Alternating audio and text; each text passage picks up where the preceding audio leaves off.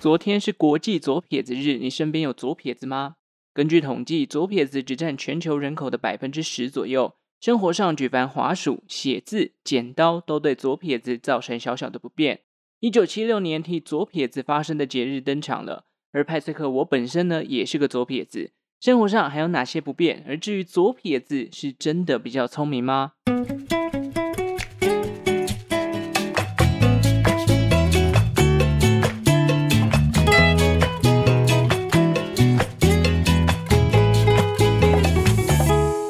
生活周遭的历史大小事，欢迎收听周报时光机，我是主持人派翠克。昨天的国际左撇子日呢，我本来想要提前上架的，来讲讲这个专属于我们左手的日子，但稿子来不及写完哦。周末还跟这个叙事圈的阿苑录了两集节目，整个人呢算是泡在了资料海之中了，所以呢到最后还是在礼拜一才上架哦。但在介绍今天的主题之前呢，想要来跟大家分享一个呃上礼拜让我起鸡皮疙瘩的一个遭遇。上礼拜四的时候，不是台湾全部很多地方都下大雨嘛？那台北不就是迎接了一场这个超级午后雷阵雨，然后很多地方就淹大水了。有些地方淹到半个轮胎这么高，是还好下班的时候水已经都退得差不多了。但就在我回家的路上，经过了某一栋我家附近呃这个房价蛮高的一栋大楼，哦，那个画面真的是太可怕了。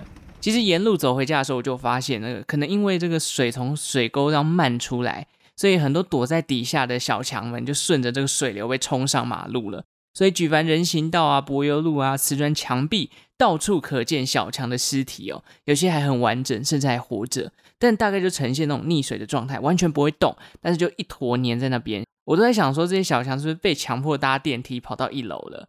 那虽然我对于蟑螂的恐惧程度大概就是中上等级，没有到真的很怕很怕，但一坨肥美的强哥在那边，那个冲击感实在是太强烈。于是我就加快了脚步，想说，哎，走到这个大楼附近应该就安全了吧？毕竟花了这么多钱，这个整治装潢搭建，应该有这个呃，可以避免蟑螂冲上这个人行道的状况。没想到啊，这个大楼的柱子上，远远就看到一坨又一坨黑黑密密麻麻的什么东西，不知道，因为有点远。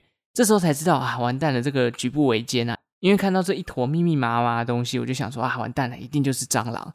而且走过去很怕，说一踩到会惊动到他们，就开始乱窜等等的。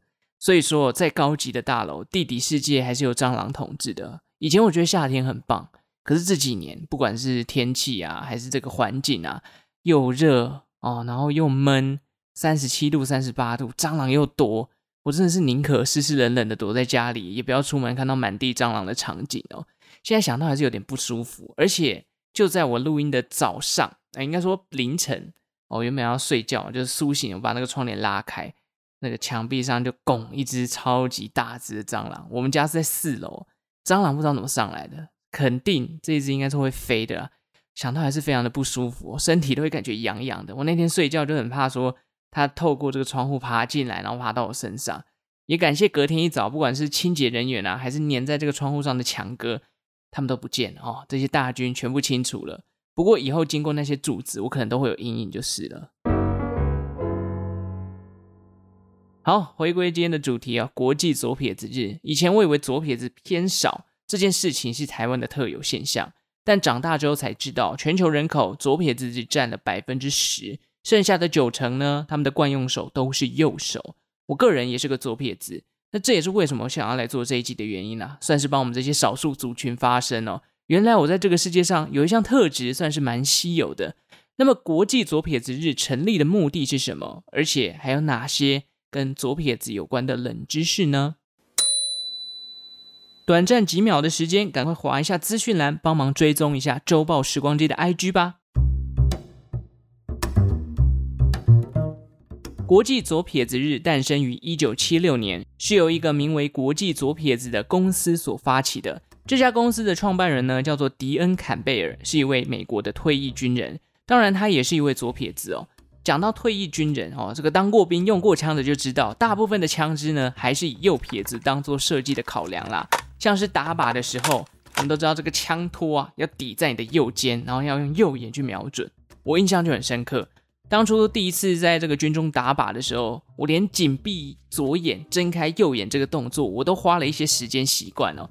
可能我真的也没有特别去练过这件事情，就整个手眼很不协调。然后枪托在右手，我就觉得我的重心一直在左手身上，所以那个枪一直瞄不准，一直拿不好。有一段时间还一直被班长干掉哦，这个感到真的是很多不便啦。那这就是左撇子的原罪啦。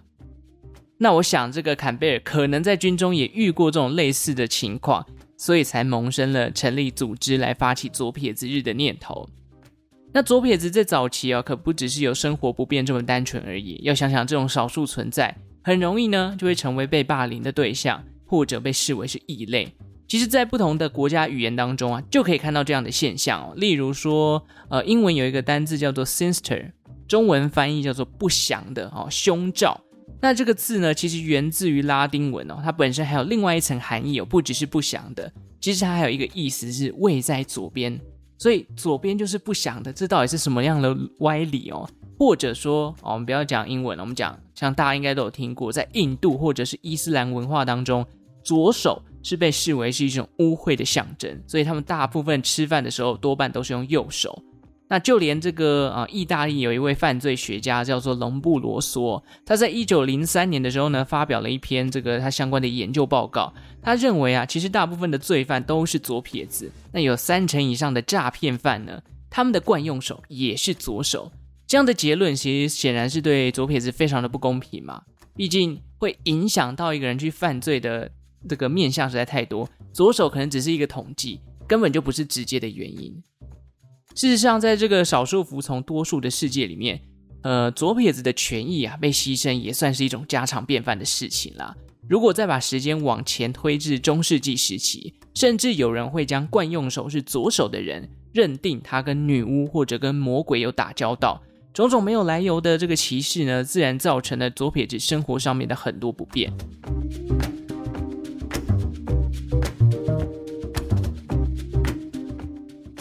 那么讲回来，为什么左撇子只占了全球人口的百分之十？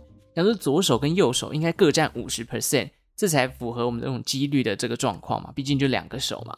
那其实根据 TED 啊，他们在 YouTube 上面发布的影片有提到，全球人口只有百分之十是左撇子，是从五十万年前至今都呈现差不多的数据哦。一个人是否是左撇子，在这个影片当中提到，其实跟父母的惯用手也有关系。但本身，即便父母两个人呢都是左撇子，出生的孩子呢也只有百分之二十五，也就是四分之一的几率可能惯用手是左手。那除了这个统计之外，也有另外一派的说法是说，它其实跟人类的演化有关系。为什么这么讲？简单来讲哦，这个当人类生活当中绝大多数的工具都是以右撇子去做这个出发点，然后来进行设计的，那许多场合里面左撇子就会相对吃亏嘛。那因为这样的情况，其实人类在繁衍的过程当中就会觉得啊，那左手可能在工作上面不方便，那我可能就多用右手，导致右撇子就越来越多了。但是这样反过来想，为什么左撇子不会灭绝呢？原因也是因为啊，在某些情境之下，左撇子还是具有它的优势的，包含像是有在看棒球人就知道，大家会说啊，左打左投是一个比较具有优势的一个族群。因为在练投打对决的时候，可能多半对到的这个选手都是以右撇子为主哦，左手的比较少，反而变成了少数的优势。或者说，另外一种运动像是拳击啊、网球等等，听说在这些比赛里面，左撇子的胜率也都高于右撇子。所以综合来看哦，左撇子虽然在大部分的环境之下是相对弱势的，但有时候呢，也因为本身的稀有性，反而成为了一种助力。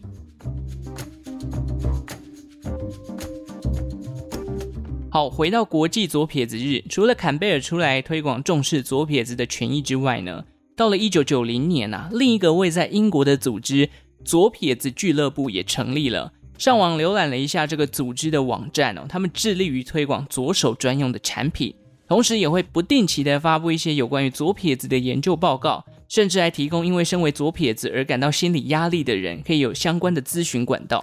目前这个网站的会员呢，累积了大概十四万人左右。那也由于他加入俱乐部啊是完全免费的，所以我也把自己的 email 给填进去了。毕竟我真的是左撇子嘛，所以呢，现在我也是十四万分之一哦。啊，他具有俱乐部的证书哦，所以你加入之后还可以把他这个证书给印下来，签自己的名字上去，然后裱框起来放在家里，你就是被认证的左撇子俱乐部的会员哦，以身为左撇子为荣啦。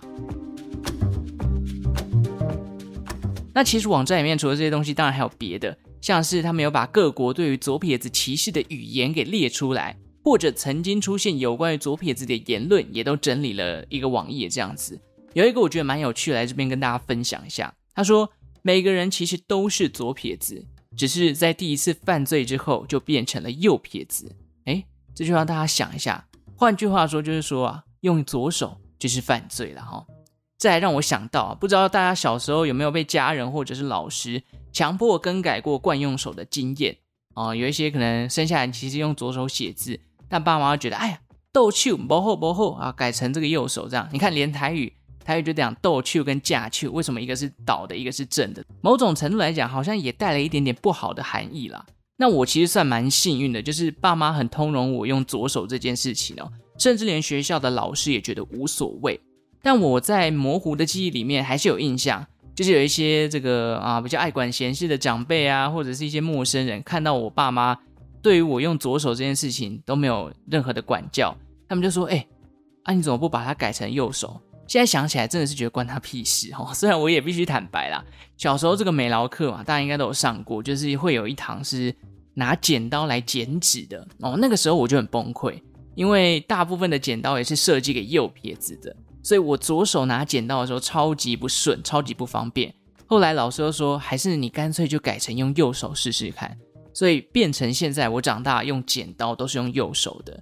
可是呢，这个还是有一点不一样，因为惯用手跟这个非惯用手操纵起来就是会有一个不顺的感觉。所以我现在剪纸啊，剪出来的形状都歪七扭八，害我长大之后到现在，我其实很讨厌、很讨厌要手工的东西。因为我都觉得我自己双手都笨手笨脚的，所以做出来东西都很多那种 key 啊、瑕疵等等的，这某种程度也是一种心理影响吧。左撇子不变的地方还有很多，最显而易见的就是滑鼠跟写字嘛。这个滑鼠大家都知道，大部分都是右撇子居多，当然也有设计给左手用的。可是我从小就用右手的滑鼠，现在用到现在习惯了。那说到写字呢，因为我们都从左写到右嘛，所以左撇子如果拿铅笔写字，我们的手就会不断压到前面的碳粉，以至于写好之后呢，我们的手掌的侧边啊就会变得超黑。还有以前在学什么安培右手定律，要看磁场的方向，嘿嘿，我这个也是会每次都习惯拿左手出来比，结果方向就直接相反了。为了解决这些问题啊，当然也有人就推出了相关的产品，包含了左手的剪刀哦，刻度由右到左的尺，左手专用的卷尺等等的。至于这些东西有没有比较贵？诶，我不知道，因为我从来就没有买过。毕竟我已经被同化了，写字、吃饭都用左手，像刚刚讲到剪刀、滑鼠却是用右手。但左手工具哦，让我想到啊，以前打棒球买左手手套的时候。真的是比右手手套还要难找，而且选择也更少，甚至有一些还会有价格的落差。当然，这一次为了要查说这个价格落差是不是真的，我特别上了一些运动品牌的官网看了一下，诶，现在价格都统一了啦。当然，还是在选择性上面，左撇子是相对比较少的，或者说呢，去某某这种棒垒球打击场也是。哦，这个我左撇子啊，只能挑战慢速垒球或者是时速一百二十公里的，太逼人了吧？我有时候想要打个八十九十都没有哦，真的是比较辛苦啊。这就是说回来，就是左撇子的原罪。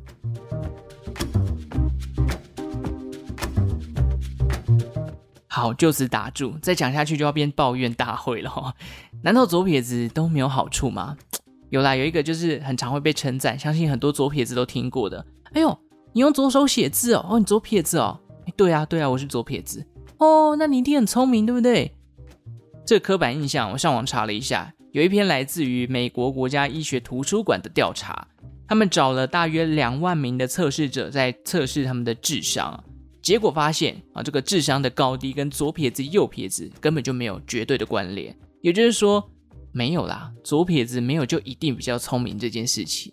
比较常听到的就是说啊，左手控制右脑，右脑掌控人类的创意啊、空间感跟情绪。因此啊，这个惯用手是左手的人，通常是比较有想法、比较有艺术细胞，也会偏感性。但第一个，我觉得我空间感超差，以前算数学看到体积、表面积，我直接头就开始痛。第二个，艺术细胞，我觉得我还好诶。个人是比较偏理性派的啦。其实我一直觉得，代志不是我想的那么简单哦。这个哪有这种什么左撇子就一定比较聪明、比较有创意，右撇子又推理能力比较强？这样的话，那世界上九成的人不就都很理性了吗？当然，这种科学类的东西啊，还是仅供参考啦。我们直接来看看世界上有名的左撇子有哪些。例如说，像是美国的前总统欧巴马，或者是苹果公司的创办人贾伯斯，微软的比尔盖茨，或者是这个阿汤哥汤姆克鲁斯。披头士的保罗麦卡尼等等，他们都是左撇子。当然，这几个人这样列出来哦，好像也不全然都是创意十足或者是感性的代表啦。大家在自己的领域都各有自己的专业。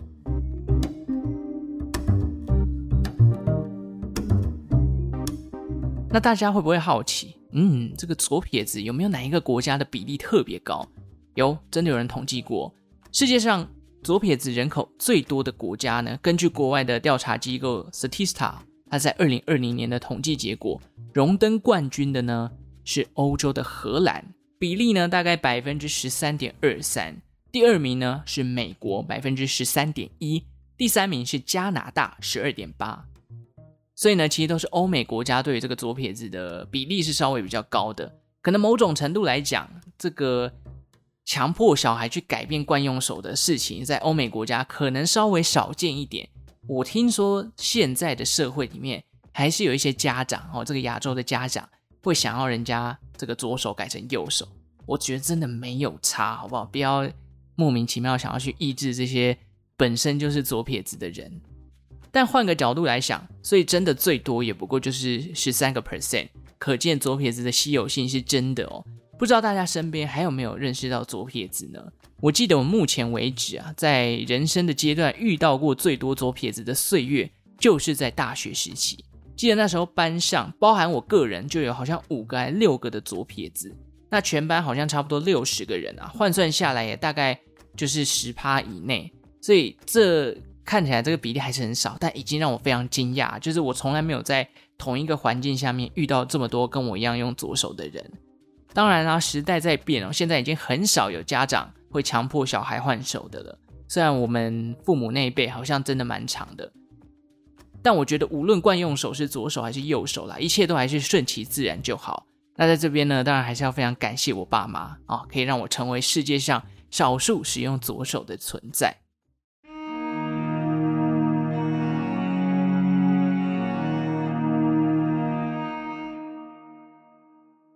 那至于左撇子日要怎么庆祝呢？欢迎大家试试看用左手写字，好不好？或者用左手吃饭都行。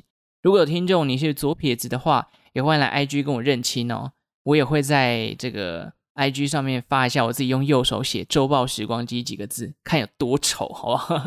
好，那最后就来念几个留言跟回馈啦。